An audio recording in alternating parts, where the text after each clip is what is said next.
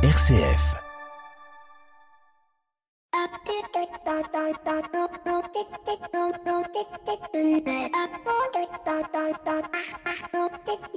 Bonjour à toutes et à tous.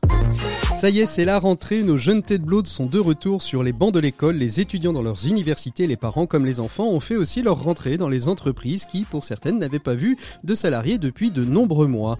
Une rentrée qui se place sous le signe de la fragilité, fragilité sanitaire car nous ne sommes pas à l'abri d'un nouveau variant, d'une nouvelle vague qui, malheureusement, paix toi bébel, ne sera pas cinématographique.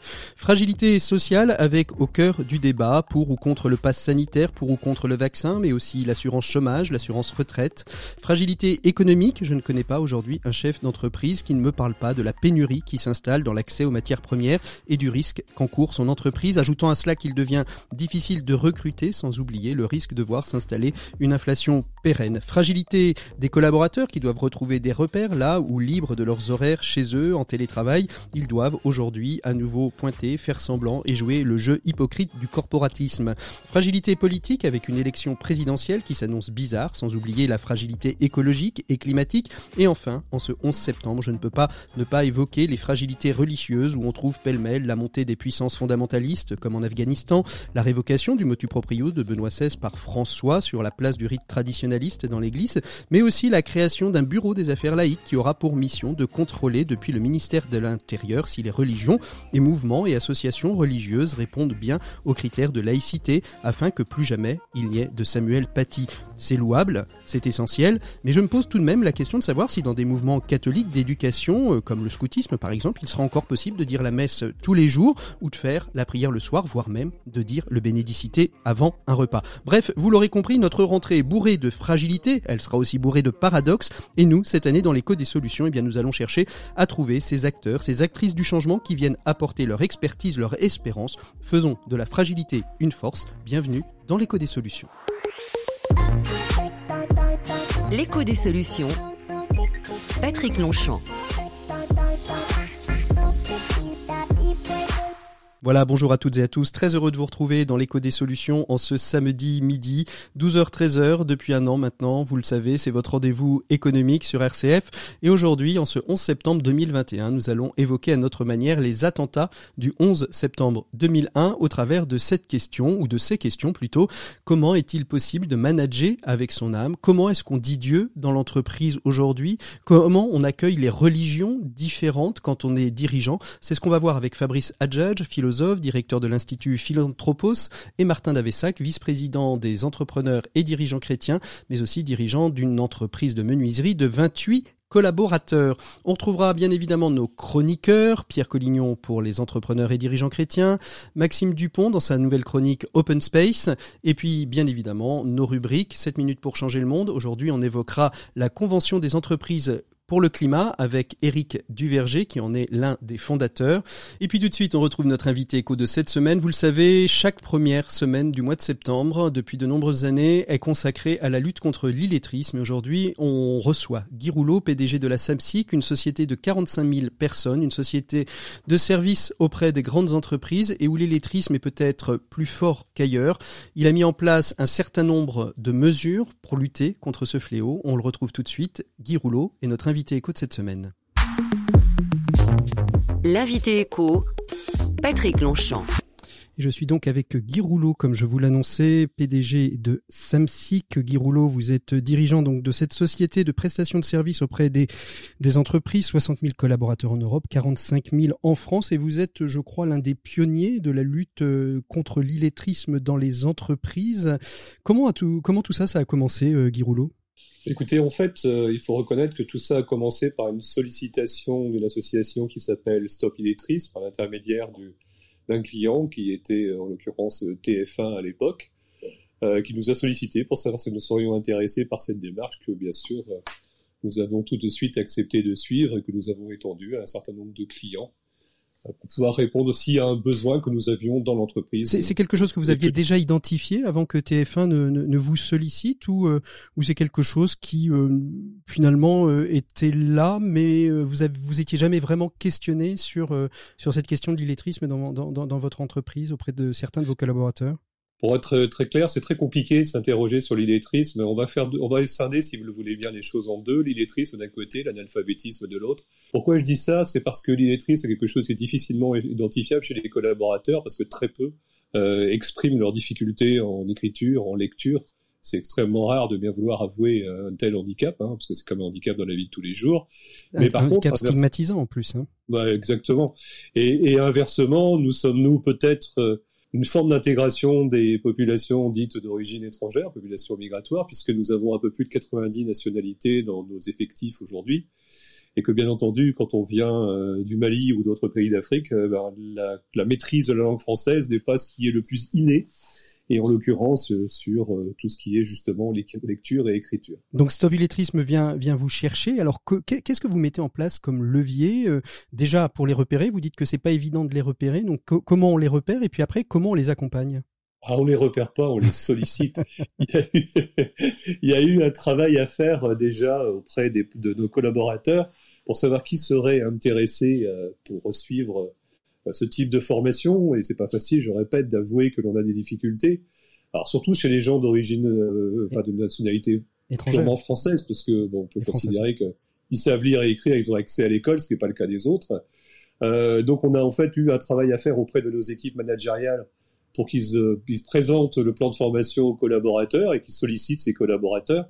On a été bien aidé par le système qui consiste à s'appuyer sur ce qu'on appelle des tuteurs, c'est-à-dire que chez tous les clients, que ce soit L'Oréal, TF1 ou Crédit Agricole, que je vous citais, eh bien, ce sont euh, des, collaborateurs des clients qui ont accepté de suivre la formation de nos collaborateurs, de les accompagner, de leur renforcer, de les rassurer, de leur renforcer un peu la formation qu'ils recevaient, et tout simplement aussi bah, de répondre à leurs questions qu'ils pouvaient, questions qu'ils pouvaient avoir au fur et à mesure du déroulement des formations qui se déroulaient à peu près sur 150 heures sur 6 euh, ou 8 mois environ. Donc euh, en, en substance, hein, si, euh, si je résume, des formations qui sont données par des, des organismes de formation spécialisés dans l'apprentissage ou plutôt le réapprentissage de l'écriture et, et, du calcul, et les tuteurs qui sont là finalement, si je comprends bien, pour les encourager, pour répondre à leurs questions, pour dédramatiser, c'est ça le travail des tuteurs? Voilà, c'est exactement ça. Vous avez tout résumé, c'est les accompagner, dédramatiser, les rassurer c'est merveilleux parce que euh, on l'a vu chez TF1 en l'occurrence. Euh, on a eu toutes sortes de, de, de, collaborateurs euh, de TF1 qui ont bien voulu accompagner nos propres agents de propreté. Et ça a créé un lien incroyable. C'est presque un lien de, de, de, de, de, filleul à parrain, si je devais mhm. dire ainsi, hein, si vous imprimez une expression comme celle-là. Ça crée des liens, ça crée des liens même carrément des liens amicaux, presque. Hein. Euh, voilà, et donc ça rassurait les collaborateurs et puis ça valorisait aussi les tuteurs qui avaient bien voulu s'engager dans cette action et, et, puis ça, qualifier de sociétale. Et puis ça redonne aussi un peu de visibilité à ces métiers euh, de l'entretien euh, qui sont souvent des métiers présents, visibles et complètement invisibles dans, dans, dans la société.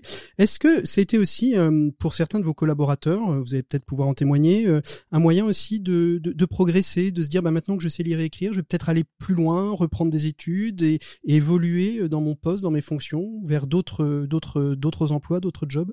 Si je rappelle le schéma, ce sont des agents à basse qualification. Euh, quand on fait agent, le métier d'agent de propreté, qui est un métier fort noble, j'en conviens, mhm. et, qui est utile, vous venez de le dire, mais c'est pas en général les métiers qu'on fait par vocation, on les fait aussi parce qu'on n'a pas besoin forcément de diplôme, euh, et que pouvoir avoir à la fin de, de son cycle un diplôme reconnu avec euh, le petit, euh, la petite sacralisation par une cérémonie de remise du diplôme en présence souvent de la famille qui les accompagne. Mhm. C'est un mouvement fort hein, pour eux. C'est peut-être le seul diplôme pour certains qu'ils ont dans leur vie. Euh, bah, évidemment, ça les motive. Ça motive aussi les, les, collègues qui voient les choses finalement qui se déroulent sous leurs yeux puis qui se passent bien. Donc certains effectivement ont souhaité continuer, d'autres ont aspiré de fait à des postes de chef d'équipe, d'encadrement, middle management euh, ont exprimé effectivement le désir de continuer. Donc on a fait des seconds cycles, mais on n'a pas voulu non plus privilégier toujours les mêmes. Bien sûr. Euh, parce qu'on parce qu'on ne sait pas extensible, notre mm. notre schéma n'est pas extensible, mais on a créé euh, une forme d'émulation et un lien fort dans l'entreprise et un lien fort entre le client d'ailleurs et le collaborateur pour des métiers qui, comme vous le dites, n'existent souvent que quand ils ne sont plus là. Combien, combien, de, combien de collaborateurs euh, sont passés euh, entre les fourches codines de la formation, de, du réapprentissage à l'écriture? J'ai pas les derniers chiffres euh, en date, mais je pense qu'on est à peu près sur la base de 400 collaborateurs, ce qui est beaucoup et faible à la fois. Euh, mais c'est aussi des cycles longs. Euh, c'est pas c'est pas simple à organiser parce qu'il faut aussi organiser le travail en conséquence. Faut aussi trouver les clients chez qui on peut le faire. Euh, voilà, donc nous on continue ce cycle euh, parce que c'est un cycle important. Vous savez, on a connu une vraie difficulté dans une autre profession que la propreté, qui est la sécurité, quand a été mis en place le certificat de qualification professionnelle qui obligeait les agents à passer un diplôme. On s'est aperçu qu'à avoir obtenir un agrément, on s'est aperçu que des agents qui faisaient le même métier, et ma foi fort bien depuis des années, eh bien, en fait, n'avaient plus euh, accès, n'avaient pas euh, la capacité à passer le diplôme parce qu'ils savaient pour certains, ils avaient pour certains une vraie difficulté à lire et écrire. Alors, on est donc dans la, dans la semaine de, de l'illettrisme. Vous auriez un, un, un conseil, un, un, souhait à passer à ceux et celles qui nous écoutent, qui sont chefs d'entreprise, sur cette question de l'illettrisme au sein de leur, de leur structure? Qu'est-ce que vous aimeriez leur dire, Guy Rouleau? Engagez-vous. Engagez-vous parce que pour nous, ça a été une vraie satisfaction. D'abord euh, pour les agents eux-mêmes, qui seront plus à l'aise dans leur travail, donc de leur vie personnelle aussi.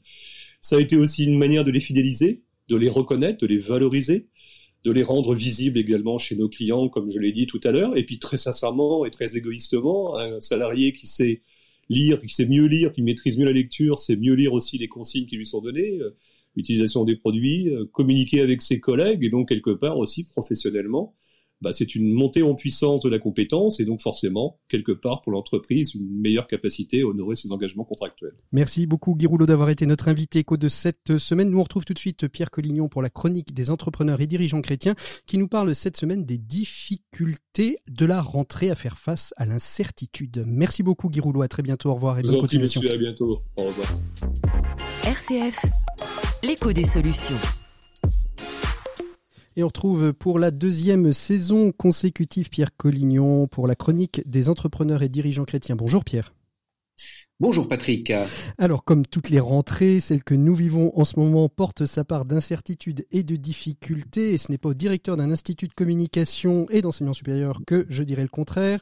La pandémie qui n'en finit pas avec son cortège de manifestations anti-pass, anti-vax, les élections présidentielles qui pointent à l'horizon, l'économie qui reste bien atone, le remboursement de la dette qui va peu à peu s'imposer, les motifs d'inquiétude sont nombreux et la fragilité est partout présente. Effectivement, tout changement euh, fragilise par l'instinct. Nous recherchons tous la sécurité, la tranquillité, le confort. En fait, euh, en fait, on se protège. Et pourtant, nous sommes dans un monde qui bouge très vite et qui subit depuis plus d'un an maintenant une crise dont les causes sont multiples et les conséquences très difficiles à imaginer. Alors, ce qui ne peut que renforcer la fragilité, Pierre. Oui, et c'est ce qui me conduit à un paradoxe qui, je trouve, s'impose à tous. Partout, d'un côté, il y a la fragilité qui est en hausse, et puis, euh, de l'autre côté, l'efficacité est devenue une espèce de critère absolu. À côté de tant de personnes qui sont affligées par la, précarité, la solitude, la peur du lendemain ou, même les pauvretés matérielles et, morales, l'exigence de productivité, d'efficacité, de résultats, de rentabilité s'est beaucoup développée euh, aujourd'hui et elle s'impose aux entreprises comme au personnel médical ou même aux politiques. Conclusion, celui qui ne serait pas assez fort pour satisfaire de telles exigences et supporter les pressions et laisser de côté ce qui engendre de nouvelles fragilités pour l'intéressé, sa famille, et puis finalement pour la société tout entière. Alors pourtant, cette exigence d'efficacité semble se justifier pour répondre aux problèmes d'une société qui est de plus en plus vulnérable. Effectivement, et c'est la raison pour laquelle le savoir euh, est bien souvent convoqué avec son cortège de théoriciens, d'experts et de conseillers pour résoudre les problèmes jugés non sans raison de plus en plus complexes. Mais le savoir, lui aussi, est pris en défaut. On le voit bien à la lumière de cette crise sanitaire, de rapport en rapport, de, confinement en confinement, de parole d'expert en parole d'expert. La, fragilité ne semble malheureusement pas reculer, et on peut alors avoir la tentation de renoncer au, savoir du dit expert pour se construire sa petite théorie à soi et en appeler à une espèce de pragmatisme finalement qui serait le seul efficace. D'où ma conviction que la fragilité ne se soigne pas par l'efficacité de l'action et par une intelligence de plus en plus informée et performante. Alors Pierre, quand on est dirigeant d'entreprise, comment peut-on faire pour repenser ce rapport entre la fragilité, l'efficacité et le savoir? Je pense que comme chef d'entreprise, il faut d'abord considérer que la fragilité que nous côtoyons tous autour de nous n'existe pas en tant que telle la sociologie et son cortège de publics cibles nous trompent, car ce sont toujours, au bout du compte, des personnes ou des communautés de personnes qui sont fragilisées. Cette évidence doit nous inciter à rejoindre les personnes vulnérables et à les aider à surmonter leurs difficultés. C'est notre rôle, en tant que chef d'entreprise ou dirigeant, de créer les conditions pour que chacun puisse donner le meilleur de lui-même. Mais ce n'est pas tout. Le rôle du savoir et donc de l'intelligence est important, à la condition de s'entendre sur le sens des mots. L'intelligence n'est pas seulement ce qui évalue et calcule les moyens les plus efficaces pour trouver une solution à un problème. Elle est ce qui rejoint le cœur des êtres au-delà même des apparences. Elle saisit, par exemple, qu'au-delà des fragilités et des défauts, existe une personne qui est belle par le fait même qu'elle est une personne, qu'elle est ce qu'elle est. L'intelligence qui va au cœur des êtres permet l'intelligence du cœur. Ce qui m'amène à penser que le savoir est bénéfique quand il est mesuré par un savoir supérieur qui n'est autre que la sagesse humaine. Alors qu'est-ce qu'il faut en conclure? Eh bien, la première chose à retenir, me semble-t-il, c'est que l'efficacité ne doit pas être prise pour fin en soi, mais qu'elle doit servir à la fécondité des personnes et des communautés. Et la deuxième, c'est que le service des personnes et des communautés doit se faire avec efficacité et compétence, bien sûr. Ce sont donc deux conditions clés de la réussite en entreprise comme ailleurs, et je pense que tout manager devrait y réfléchir au moment où il faut démarrer cette nouvelle année qui, n'en doutons pas, sera difficile parce qu'elle est incertaine et pleine d'imprévus. Je suis sûr que vos chroniques aussi seront pleines d'imprévus, Pierre Collignon. On se retrouve donc euh, la semaine euh, prochaine. D'ici là, portez-vous bien. Nous, on continue en musique avant d'ouvrir le dossier de l'écho des solutions. Un dossier qui s'intéresse à cette question. Peut-on dire Dieu dans le monde de l'entreprise aujourd'hui? On commémore aussi le 11 septembre 2001.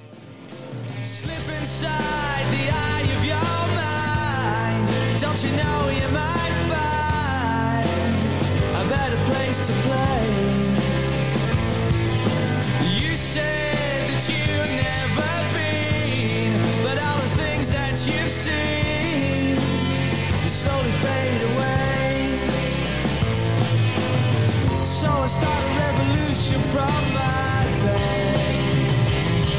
Cause you said that you'd never be, but all the brains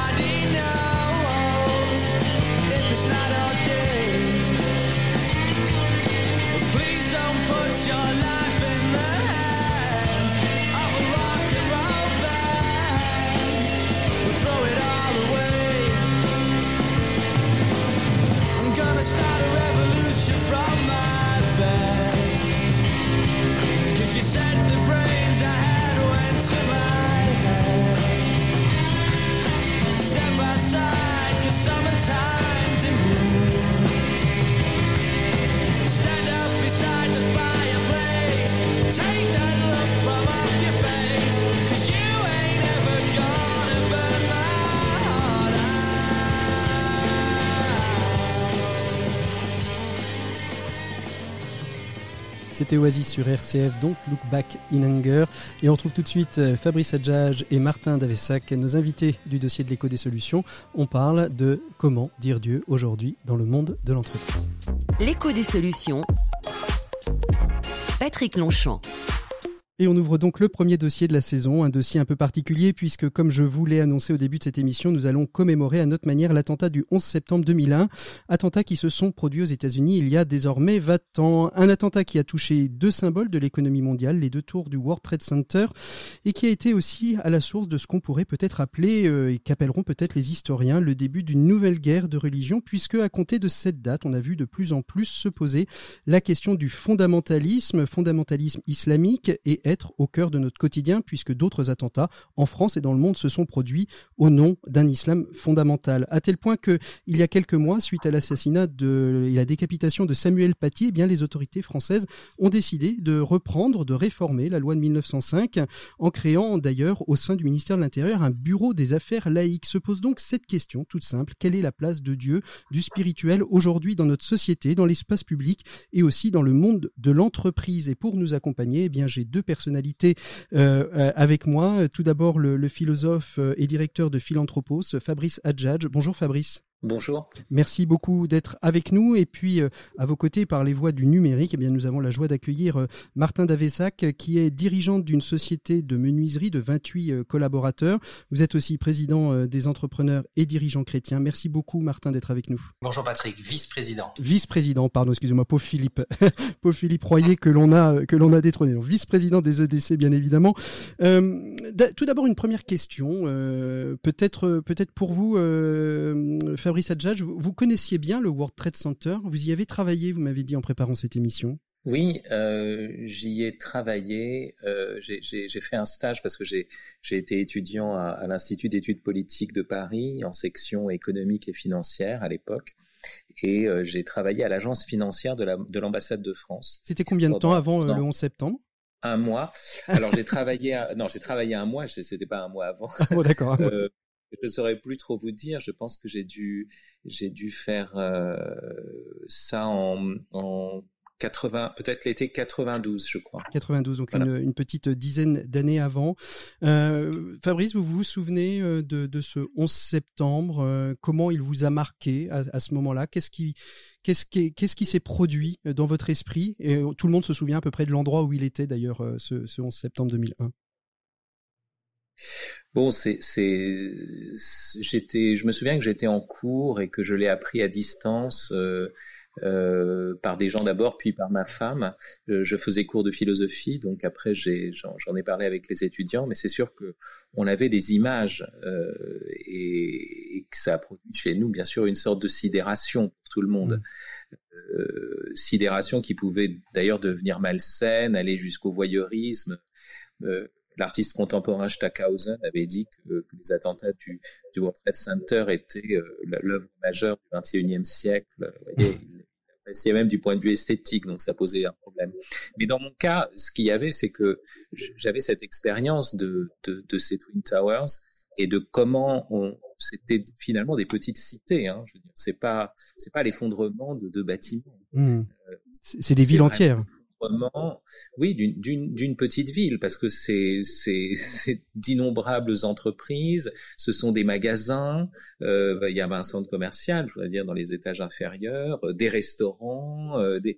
Enfin, c'est très difficile à, à, se représenter. Donc mmh. c'est un, un effondrement qui a une valeur symbolique, mais qui dans sa réalité même est quelque chose d'énorme et, mmh. et qui est presque impossible à se représenter. Vous savez, on a des moyens tellement puissants de destruction que nous devenons, c'est ce que disait Günther Anders, des analphabètes de l'angoisse. Mmh. C'est-à-dire qu'on n'arrive même pas à se représenter ce que ça veut dire qu'une telle destruction. Martin, comment le, 11 septembre 2001, vous étiez où? Vous faisiez quoi? Je me rappelle très bien. En fait, euh, à cette époque-là, je vivais à Madrid. Je me rappelle parce que euh, un mois avant, euh, une, une, voiture, euh, une coche bomba, on dit en espagnol, une voiture bombe avait sauté à 400 mètres de, de ma résidence et je, je, je, travaillais chez moi et je me rappelle de la sidération, la stupéfaction à l'époque que cela pouvait susciter. Nous sortions dans la rue et les gens étaient paniqués alors que c'était une voiture où il y avait mmh. eu des blessés, mais c'était assez impressionnant. La voiture avait sauté, avait rebondi par-dessus un bus. Et donc, euh, euh, j'avais déjà un peu expérimenté euh, le mini-traumatisme d'un attentat à quelques centaines de mètres de ma résidence. Et lorsque, sur les nouvelles, les, on voit une puis deux tours jumelles s'abattre, j'étais comme tous les citoyens du monde, mmh. probablement, enfin sidéré.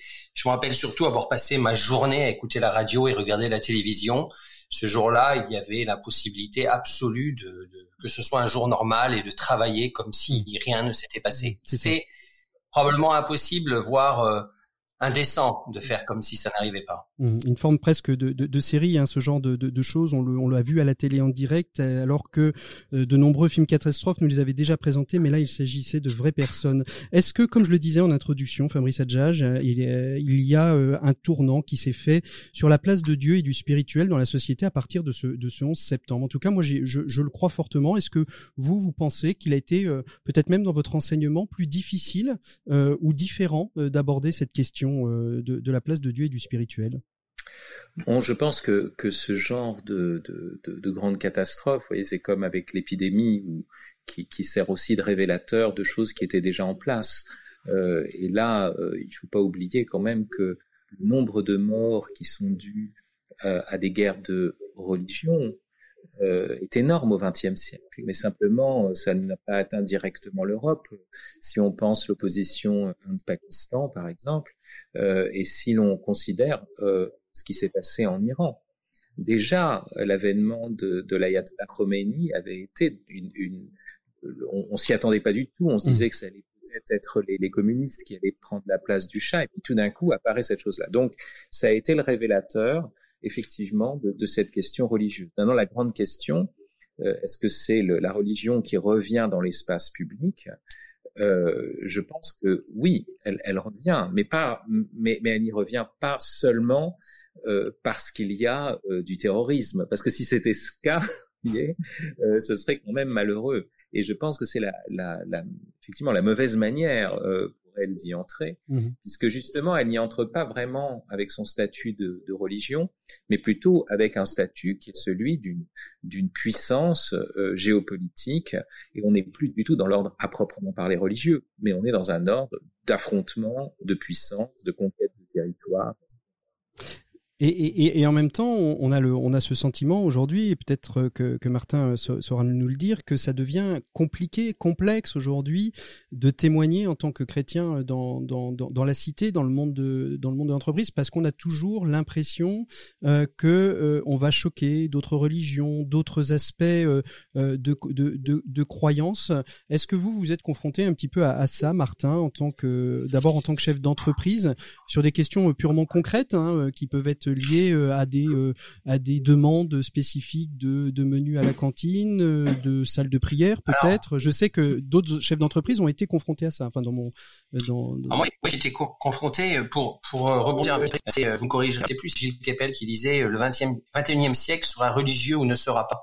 Effectivement, il l'est quoi. Moi j'ai un peu la sensation que la société cherche à se réinventer en fait. On nous a appris lors de nos cursus lycéens, universitaires, que le monde se divisait en deux. Il y avait le monde communiste et le monde capitaliste. Et aujourd'hui, le monde communiste n'existe plus, pour ainsi dire, euh, ou résiste ici, tel un village gaulois dans quelques petites parties du monde. Et puis le monde ultra concurrentiel avec une société avec un rythme effréné use tellement les hommes qu'aujourd'hui on cherche à le réinventer, mais on ne sait pas trop comment. Mmh. C'est un peu la réflexion de, de, de, Jérôme Fourquet hein, dans l'archipel français, hein, qui dit bien que euh, il y a cette, cet effondrement du communisme et du catholicisme qui aujourd'hui archipélise un petit peu euh, euh l'ensemble de la France. Je vous laisse continuer, euh, Martin. paradoxalement, donc, en fait, ce qui s'est passé avec le, World Trade Center, euh, mais aussi le Bataclan et, et, et Charlie Hebdo, etc. Avec la révolution euh, en Afghanistan oui, en Afghanistan, mais aussi euh, en Iran avec la, le renversement du Shah, etc. Ça, c'est un peu plus plus loin, évidemment, mais euh, ça a provoqué des, des, des conversations de, de aux pauses, au moment du café, et donc euh, euh ben, quand vous parlez de ces extrêmes, il vous arrive par ricochet, par moment, d'avoir l'opportunité de parler de vous, en fait, et de préciser que la religion c'est pas ça. Moi, je suis un dirigeant chrétien.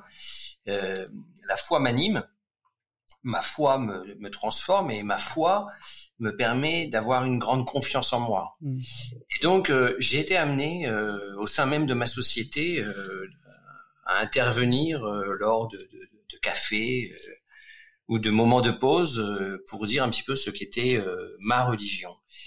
Et dans mon entreprise, il se trouve aussi que la plupart de ceux qui sont croyants sont plutôt musulmans parce que j'ai une population euh, d'ouvriers ou il y en a mhm. quelques-uns qui, qui, qui, pratiquent leur foi. Donc ça devient, euh, je dirais que l'entreprise aujourd'hui, en tout cas la mienne, devient un lieu où il est possible de parler de, de, de, de nos religions parce que l'actualité euh, nous y amène. Et, et, du reste, ceux qui sont laïcs s'opposent à la religion, donc ils parlent aussi de leur religion à eux, qui est celle de la, de la laïcité. Et hum, alors je ne sais pas si, si ça console certains de, de rencontrer euh, des entre guillemets des religieux ou des croyants euh, modérés, mais en tout cas ça a permis de mettre en avant euh, euh certains euh, référentiels euh, au niveau de, en tout cas pour moi, de la pensée sociale chrétienne. Est-ce que vous avez été obligé de trancher, par exemple, sur des demandes particulières de, de, de vos, euh, que ce soit des laïcs, que ce soit des, des de, de, musulmans religieux, mais peut-être même de catholiques, en disant bah non, euh, on, on peut pas répondre à cette demande-là. Est-ce que la laïcité finalement rentre dans l'entreprise? Est-ce que elle est, les foi sont neutralisées à l'intérieur de l'entreprise? Alors. Euh, en ce qui concerne certaines personnes dans mon entreprise, euh, il y a évidemment la pratique. Alors c'est très axé sur la religion musulmane, mais il y a la pratique du Ramadan et puis certains euh, utilisaient les pauses déjeuner pour, euh, pour, pour faire leurs sept prières par jour. Et j'ai dû demander à adapter leur religion à l'entreprise, c'est-à-dire que j'ai dû modérer pour certains salariés certaines pratiques euh, ça a été entendu, ça a été entendu euh, positivement? Comment vous vous y êtes pris justement? Ça a été euh, entendu, euh, ça a été entendu plutôt positivement. Ça a été entendu positivement parce que euh, je n'ai pas eu besoin de faire savoir d'un un, un catholique pratiquant. Mmh. Et donc, en fait, je leur oppose pas ma laïcité. En fait, je, je leur propose un, une forme de compromis. Voilà. C'est-à-dire qu'on peut euh, être estampillé ou identifié comme un comme un pratiquant mhm. euh, sans, sans tomber dans, dans le prosélytisme.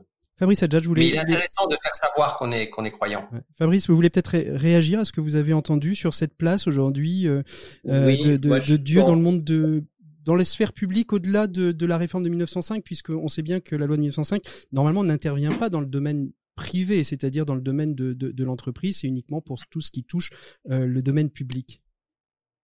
Il faut, il faut essayer de comprendre comment d'abord s'est constitué l'espace public laïque. Euh, la France a été marquée par ce qu'on a appelé des guerres de religion. Hein. Et à ce moment-là, une des grandes questions, mais c'était une question euh, ancienne, c'était comment faire pour, pour retrouver l'unité nationale malgré tout d'un coup la diversité des confessions. Et il y a ce grand thème classique chez Montesquieu, par exemple, du, du doux commerce. Hein. Les gens qui commercent ensemble ne se font plus la guerre.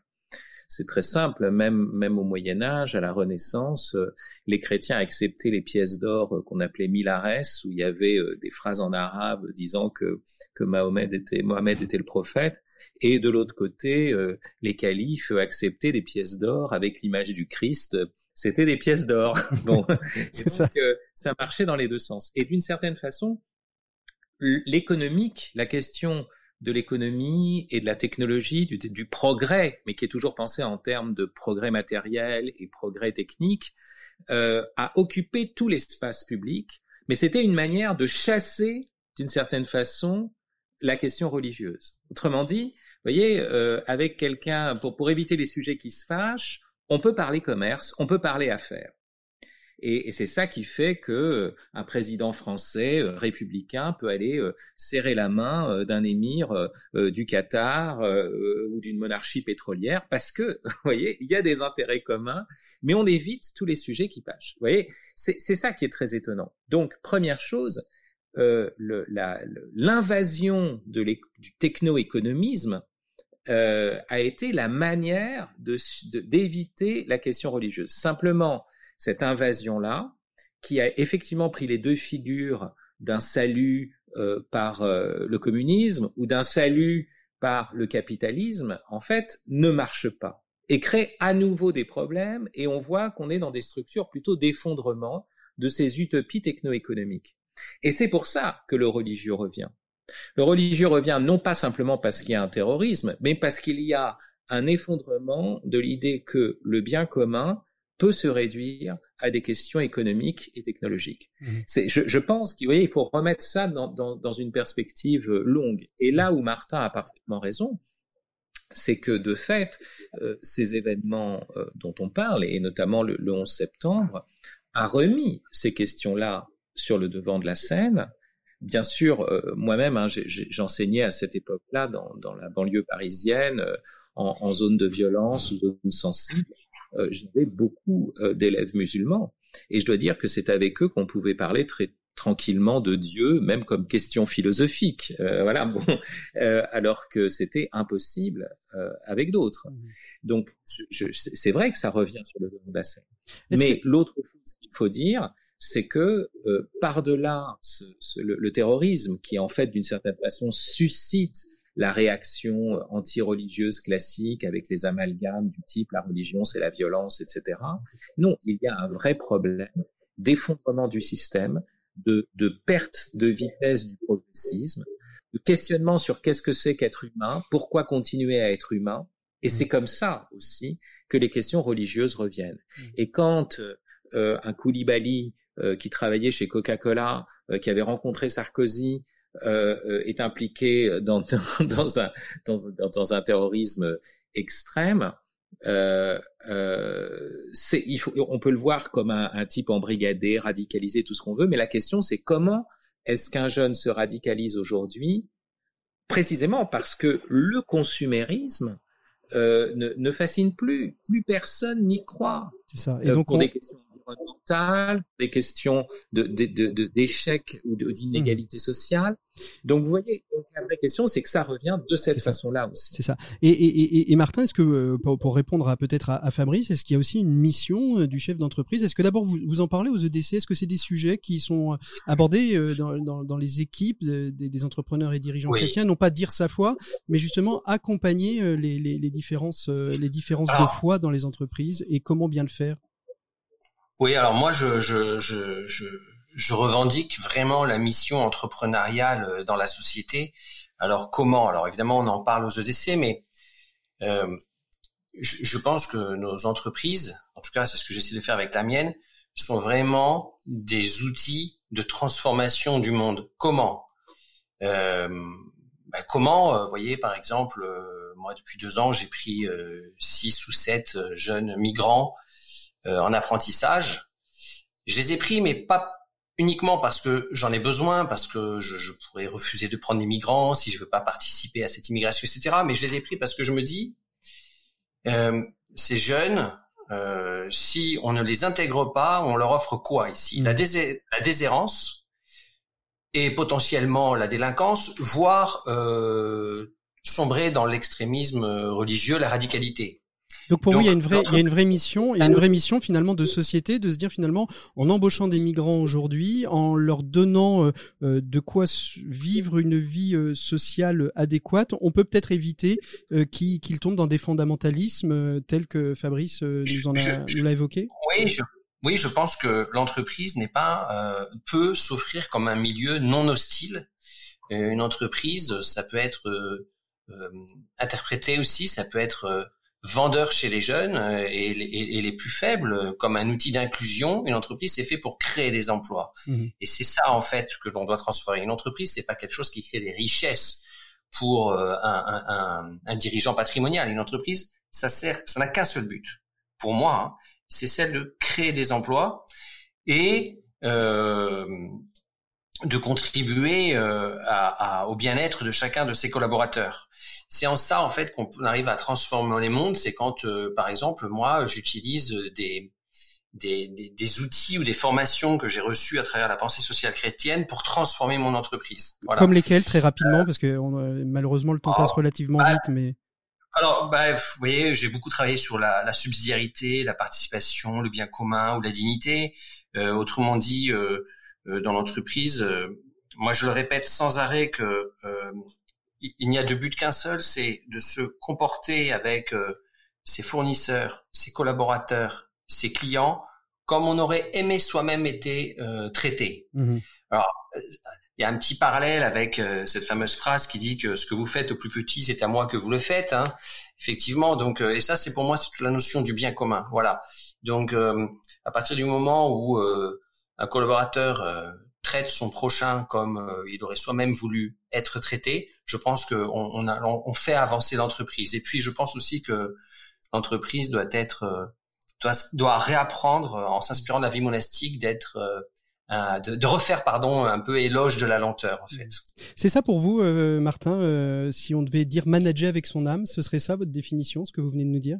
Oui, euh, en fait, euh, manager avec son âme, c'est euh, pour moi, c'est avoir le souci quotidien de se sentir euh, regardé et, et, très attendu par l'ensemble de ses collaborateurs, en fait. Et moi, quand ils savent que je suis catholique pratiquant, parce qu'à un moment je l'ai dit, et comme ils savent que ça inspire ma vie d'entrepreneur, je ne peux pas mal me comporter parce que je ne supporterai pas que quelqu'un dise regardez ça se dit chrétien. La question de l'exemplarité. Fabrice Adjadj, pour vous, manager avec son âme, et ce sera quasiment le, mot de la fin, euh, ce, serait quoi Et qu'est-ce que vous aimeriez donner comme clé euh, peut-être de, réflexion à, des chefs d'entreprise qui nous écouteraient? Bah, je, suis assez frappé de ce que vient de dire euh, Martin, parce que justement, j'ai essayé de montrer comment la focalisation sur le techno-économique avait chassé d'une certaine façon le, religieux, mais ça ne veut pas dire qu'il y a un rapport de concurrence entre entre l'économie et la religion. Et Martin a remis a articulé les choses de manière remarquable parce que parce que qu'est-ce que c'est euh, avoir la foi, euh, c'est mener une vie de charité, bon, et, et se soucier justement euh, de, de l'utilité de chacun, de sa, de son rôle dans le bien commun, de sa subsistance, mais pas seulement de sa subsistance, de sa capacité à contribuer, parce que le don le plus haut, c'est pas simplement de donner, c'est de donner à l'autre, de donner à son tour, mmh. et de rendre chacun capable de donner et de se donner. Et donc, vous voyez, je, je pense qu'il y, a, qu'il y a vraiment, bon, manager ou ménager, voilà, ah oui, ménager un espace avec son âme, ça veut dire, ça veut dire justement un espace où, où, les autres sont reconnus comme ayant une âme justement et ayant et, étant aussi des, des, personnes à part entière euh, et pouvant contribuer au bien commun. Et ce qu'il disait justement, la meilleure manière pour un chrétien euh, d'évangéliser, euh, c'est pas simplement de dire euh, Jésus Jésus comme d'autres disent Allah Allah. Hein, vous voyez, c'est pas ça justement. C'est de faire le bien comme il le dit. J'accueille j'accueille ces personnes et, et d'une certaine façon, tout d'un coup, alors qu'ils ont été chassés de leur pays, euh, je considère leur dignité, mmh. euh, leur dignité de, de créature et de co-créateur. Et c'est ça, c'est ça qui est merveilleux. Merci. Allez-y, Martin? Ouais, je disais donc euh, manager avec son âme et avec son cœur, c'est aller, c'est aller d'une certaine manière un peu à contre-courant de toutes les idées reçues, parce que si on suit les conseils, vous voyez par exemple là j'ai embauché il y a pas longtemps un sourd muet euh, si j'écoute les conseils de, de, mon expert comptable ou de mon avocat fiscaliste ou tout autre conseil, tout le monde me dira mais tu es fou, c'est très difficile, il ne pourra pas faire ci, il ne pourra pas faire ça. Mais euh, à un moment, quand on est dirigeant, on, on, vous offre, on vous donne une certaine liberté et vous devez réfléchir à ce que vous êtes capable, ce que vous pouvez en faire. Et quand le cœur parle et que vous avez de la peine pour cette personne parce que jamais personne ne lui a fait confiance, vous dites moi je vais emprunter un chemin plus difficile peut-être, mais je vais y arriver et je peux pas laisser faire aux autres euh, ce qu'on aimerait qu'il se fasse dans la société, en fait. C'est ça la responsabilité d'un dirigeant chrétien, me semble-t-il. Eh bien, ce sera le mot de la fin. Merci à tous les deux d'avoir été présents sur ce premier dossier de l'écho des solutions commémorant de manière originale les attentats du 11 septembre 2001 et réfléchissant donc sur la place de Dieu dans le monde et de l'entreprise. Fabrice Adjadj, on peut retrouver vos nombreux ouvrages. Le dernier en date, c'est Être père avec Saint Joseph, petit guide de l'aventurier des temps post-modernes aux éditions Magnificat. Donc, on peut se, se référer. Ce n'est pas encore terminé l'année Saint Joseph. Et puis, pour ce qui est des EDC, eh bien, on peut vous retrouver euh, sur votre site internet et puis bien évidemment Pierre Collignon qui est intervenu juste avant ce dossier et qui intervient toutes les semaines dans l'émission L'écho des solutions au nom des entrepreneurs et dirigeants chrétiens. On fait une micro-pause et on retrouve tout de suite nos experts de l'écho et puis merci encore à tous les deux. Merci Martin, merci Fabrice. L'écho des solutions, les experts. Voilà, il est temps de retrouver Maxime Dupont et sa chronique Open Space, une nouvelle chronique, enfin pas totalement nouvelle, mais bon, c'est la rentrée pour tout le monde. Et il faut bien commencer avec de nouvelles choses. Et pour Maxime y compris, euh, qui est, euh, vous m'avez l'air Maxime, être euh, regonflé à bloc. Hein. Ah, effectivement Patrick, quel plaisir, auf Wiedersehen les juilletistes, bye bye les Haussiens, adios les vacances, fini le sable collé par la crème solaire, envolé les magazines People aux pages délavées, oubliez les maillots qui pendouillent dans la salle de bain, basta la dictature du menu unique melon, tomate mozza, chipot mal grillé, nectarine et qui revue du rosé. Terminer les enfants qui s'ennuient et au diable les moustiques qui attaquent pile au moment le plus sympa de la journée. On sent que c'est du vécu. Alors le retour au bureau vous met en joie donc. Ah oui, enfin le retour au bureau. Enfin la douce musique, que dis-je, le concerto, la symphonie, l'opéra, l'opéra de la vie en entreprise, le tout sentiment du vigile quand vous arrivez sans votre masque, le splutch de la bouteille de gel hydroalcoolique à l'entrée qui vous asperge les chaussures, la voix de soprano qui énonce les étages de l'ascenseur, le gospel de la machine à café d'entreprise, la ritournelle des commentaires météo sur chacune des semaines passées en vacances, la mélodie de l'analyse comparée des destinations que les uns et les autres ont faites, la rengaine Vivaldi de la hotline informatique, le cliquetis des couverts de la cantine. Ah là là, comme tout cela m'avait manqué. Alors ça y est Maxime, tout va bien, la vie professionnelle reprend et cette année vous allez continuer à la croquer dans votre chronique qui évolue et qu'on appelle désormais Open Space. Hein. Absolument Patrick, Open Space. Un titre qui fleure bon la promiscuité retrouvée après tous ces mois d'isolement à la maison.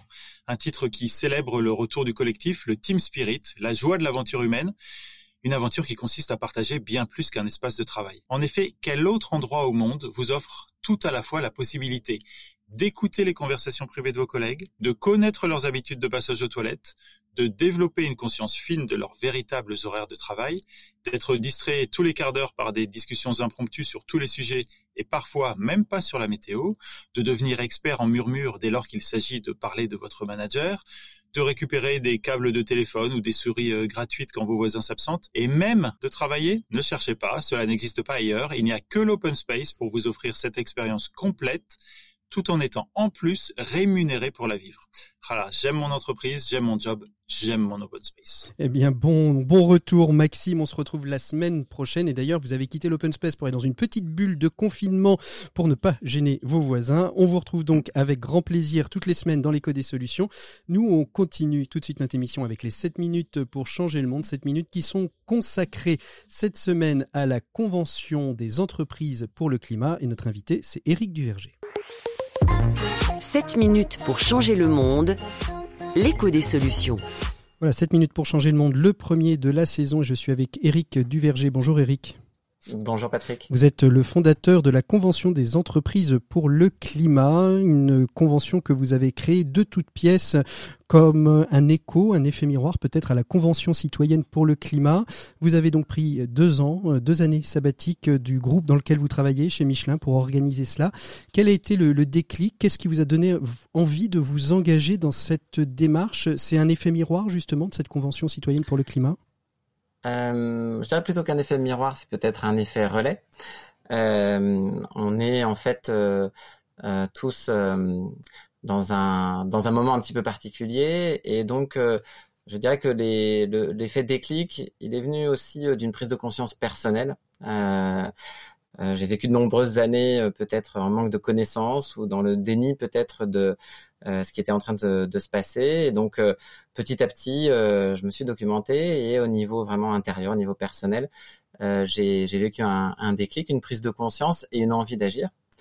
Euh, et puis le deuxième déclencheur, c'est aussi ce que je pouvais vivre dans mon entreprise. Mmh. Euh, et euh, ben, dans mon entreprise, euh, il se passe beaucoup de choses, beaucoup de transformations, euh, une envie aussi de, de contribuer différemment à l'impact sur l'environnement.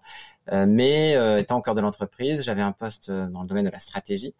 Et à mon sens, le niveau d'accélération n'était pas à la hauteur de l'urgence de, de l'action dont on a besoin. Et donc voilà, j'ai une sorte de euh, une envie que ça aille beaucoup plus vite, euh, de secouer le cocotier. Et effectivement, euh, à ce moment-là, euh, j'ai assisté en fait un peu par hasard à la restitution des travaux de la Convention citoyenne pour le climat. Et c'est imposé à moi comme une évidence le besoin de faire une convention des entreprises pour le climat pour que, comme les citoyens, euh, les entreprises se mettent au diapason et euh, donnent le meilleur d'elles-mêmes. Alors qu'est-ce qui va se passer dans cette convention citoyenne pour le climat? Elle débute euh, aujourd'hui, ce samedi 11 septembre. Elle va migrer, elle va faire un petit tour de France tout au long de, des, différentes étapes de, rencontres. 150 entreprises. comment elles ont été sélectionnées et quel va être un petit peu l'objectif de, ce travail? Est-ce que vous vous êtes déjà donné un objectif de finalité? Alors, euh, peut-être euh, comment elles ont été sélectionnées? Oui. Euh, elles ont été sélectionnées sur sur deux critères. euh, vraiment un critère de représentativité. Donc on a de la chance, on a en fait des, des, entreprises et en fait elles vont être représentées par leurs dirigeants. Pour nous c'est très important que ce soit le dirigeant qui incarne euh, la redirection euh, de, leur entreprise. Euh, et en fait l'idée c'est d'avoir des entreprises de tous les secteurs. Donc tous les secteurs sont représentés, se nourrir, se loger, consommer. voilà, on a une grande grande diversité. Euh, on a aussi une diversité euh, de territoires. Donc les entreprises viennent de toute la France. Donc là, euh, on a des dirigeants qui sont venus de toute la France pour pour l'événement. Et puis aussi, c'était important pour nous d'avoir toutes les tailles d'entreprise. Donc on a de l'entreprise unipersonnelle, des petites startups et aussi un groupe comme Orpea qui fait plus de 60 000 collaborateurs. Mmh. Donc on, pense que cette diversité va conduire les dirigeants à présenter des solutions nouvelles. Mmh. premier critère de sélection, voilà cette représentativité. Et puis le deuxième, c'était aussi de euh, créer un collectif euh, de, personnalités, en fait, de dirigeants qui vont s'engager ou qui ont envie de s'engager pour euh, pour donner plus, pour donner de leur temps pour la planète. Et donc voilà, on a essayé de créer un effet d'entraînement sur euh, ce collectif. Alors Donc voilà euh, nos critères. Ça c'est critères. Alors les, les, objectifs un petit peu savoir euh, savoir où vous voulez aller, ce qui va se passer. J'ai lu dans, dans, dans les, les, différents communiqués que vous nous avez envoyés le changement de, de, de modèle économique, qui ce qui résonne d'ailleurs avec ce que disent pas mal de certains politique en disant euh, finalement le libéralisme ou le capitalisme tel qu'il est, il doit être repensé. Alors certains voudraient peut-être aller vers des choses peut-être plus de l'ordre du, communisme, mais est-ce que ça veut dire que vraiment ce, modèle économique tel qu'on l'a vécu aujourd'hui, il, doit changer? Alors, il est clairement euh, à bout de souffle, euh, ce modèle économique, et il a besoin d'une rénovation et surtout de remettre les priorités dans le bon ordre. Donc, et euh, schématiquement, hein, euh, on peut dire que euh, la, la, finalité de l'entreprise, il y a deux polarités. Est-ce que c'est la maximisation pure des profits ou est-ce que c'est la maximisation de l'impact sociétal et l'amélioration finalement de la contribution qui peut être faite à la société? C'est clair que on est sur une grande période qui a été en fait capitalisme vraiment américain de, de, chercher les profits, la maximisation à tout prix. Donc ça conduit à prendre des décisions, avoir un, un logiciel de décision qui euh, a épuisé les ressources planétaires. Mmh. Donc euh, si on veut arriver à renverser et à faire un, un reflux par rapport à l'activité humaine et aux dégradations sur la planète, il va falloir remettre les priorités dans le bon ordre. Mmh. Donc il y a euh, cette, euh, cette dimension euh, de, on va dire, de, voilà, de nouveaux modèles, mais plus loin finalement que ça, l'important c'est aussi de se mettre en route. Et donc en fait, ça va être très concret le travail dans la convention. On a 150 dirigeants, à l'ordre 1, ils se sont engagés à faire 150 feuilles de route pour leur propre entreprise. ils vont aussi avoir un parcours de transition intérieure. Donc ils vont avoir un petit carnet de bord de transition, de prise de conscience euh, à l'intérieur. Et finalement, le changement, il vient de l'intérieur.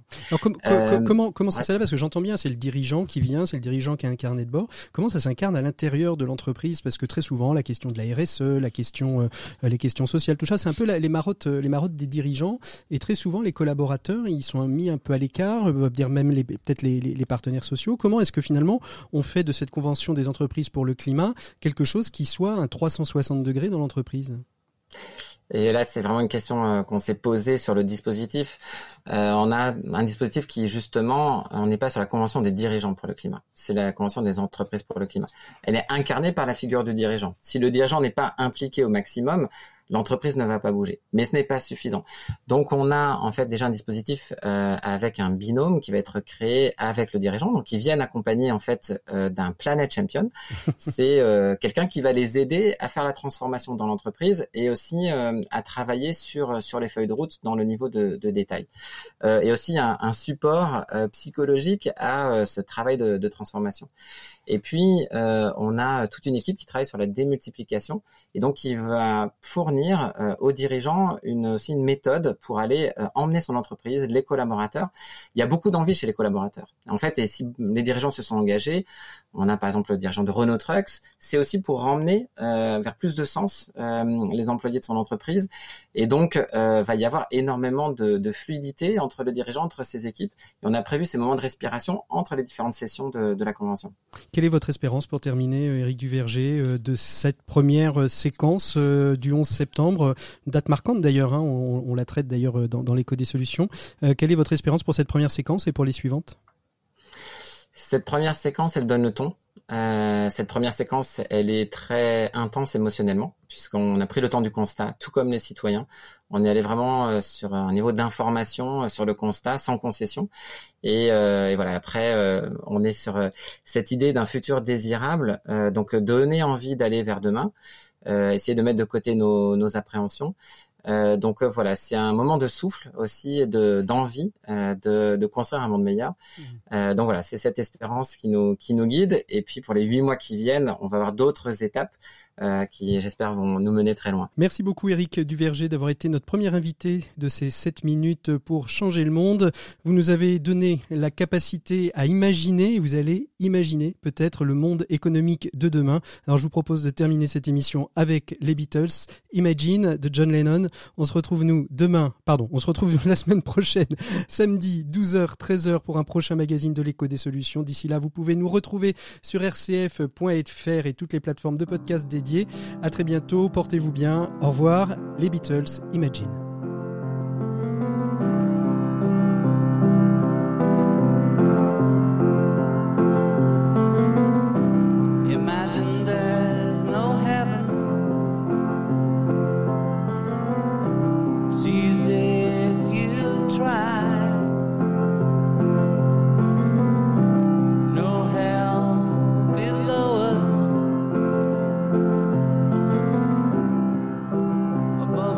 only sky.